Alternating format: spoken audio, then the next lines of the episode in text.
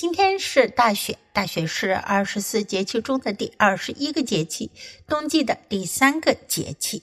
Today, let's talk about major snow。大雪的英文叫 major snow。我们来看看如何用英文描述大雪这一节气，学会用英文讲述节气的故事，传播中国文化。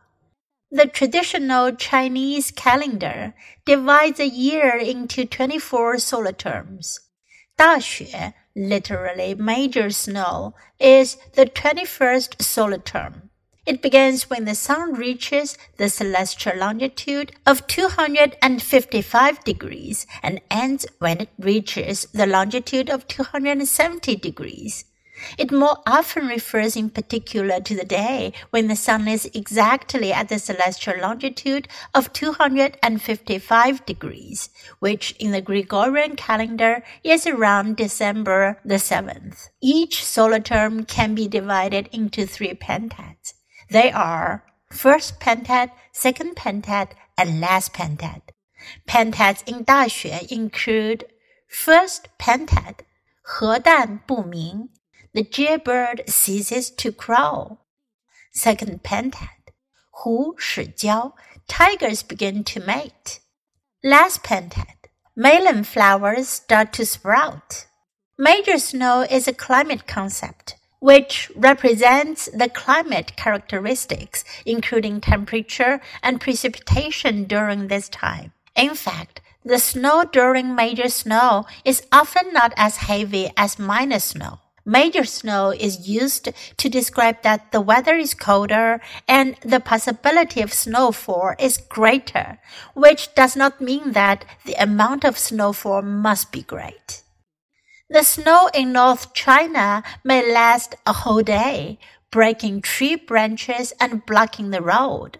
The natural scenery is ice blockading for hundreds of miles and snow flying through thousands of miles.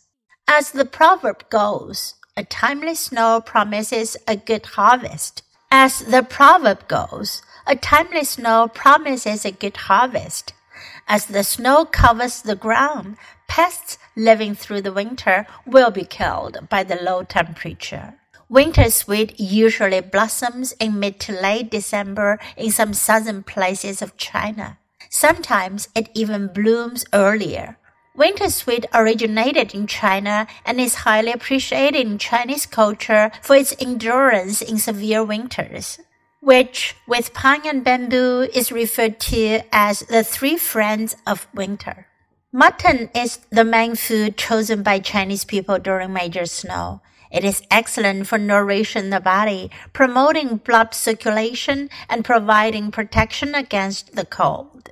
People in Chongqing like to have potted mutton or stewed mutton soup with their families and friends.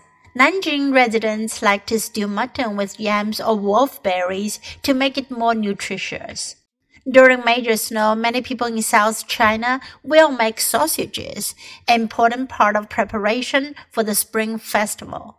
People like to wear warm scarves to protect their necks and keep warm. It is also important to drink water in a proper way. During major snow, it is drier and colder, so we should drink more water, but we should not drink too much water at once.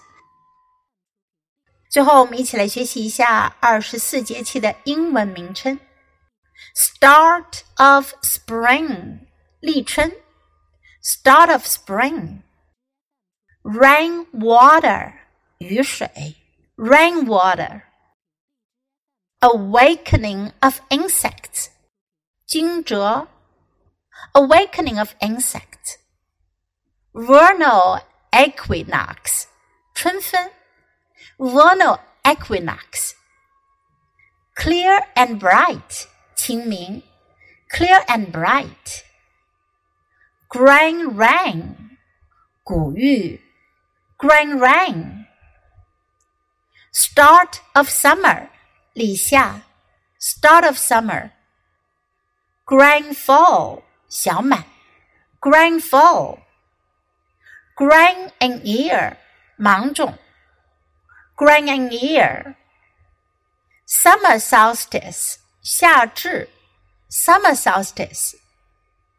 Minor heat, minor heat major heat 大暑，major heat。Start of autumn 立秋，start of autumn。Limit of heat 处暑，limit of heat。White dew 白露，white dew。Autumnal equinox 秋分，autumnal equinox。 Cold dew 寒露，cold dew。Frost descent 霜降，frost descent。Start of winter 立冬，start of winter。Minor snow 小雪，minor snow。Major snow 大雪，major snow。 Winter solstice 冬至，winter solstice。Minor cold 小寒，minor cold。Major cold 大寒，major cold。Now it's your time to open your mouth and practice. Have fun learning English.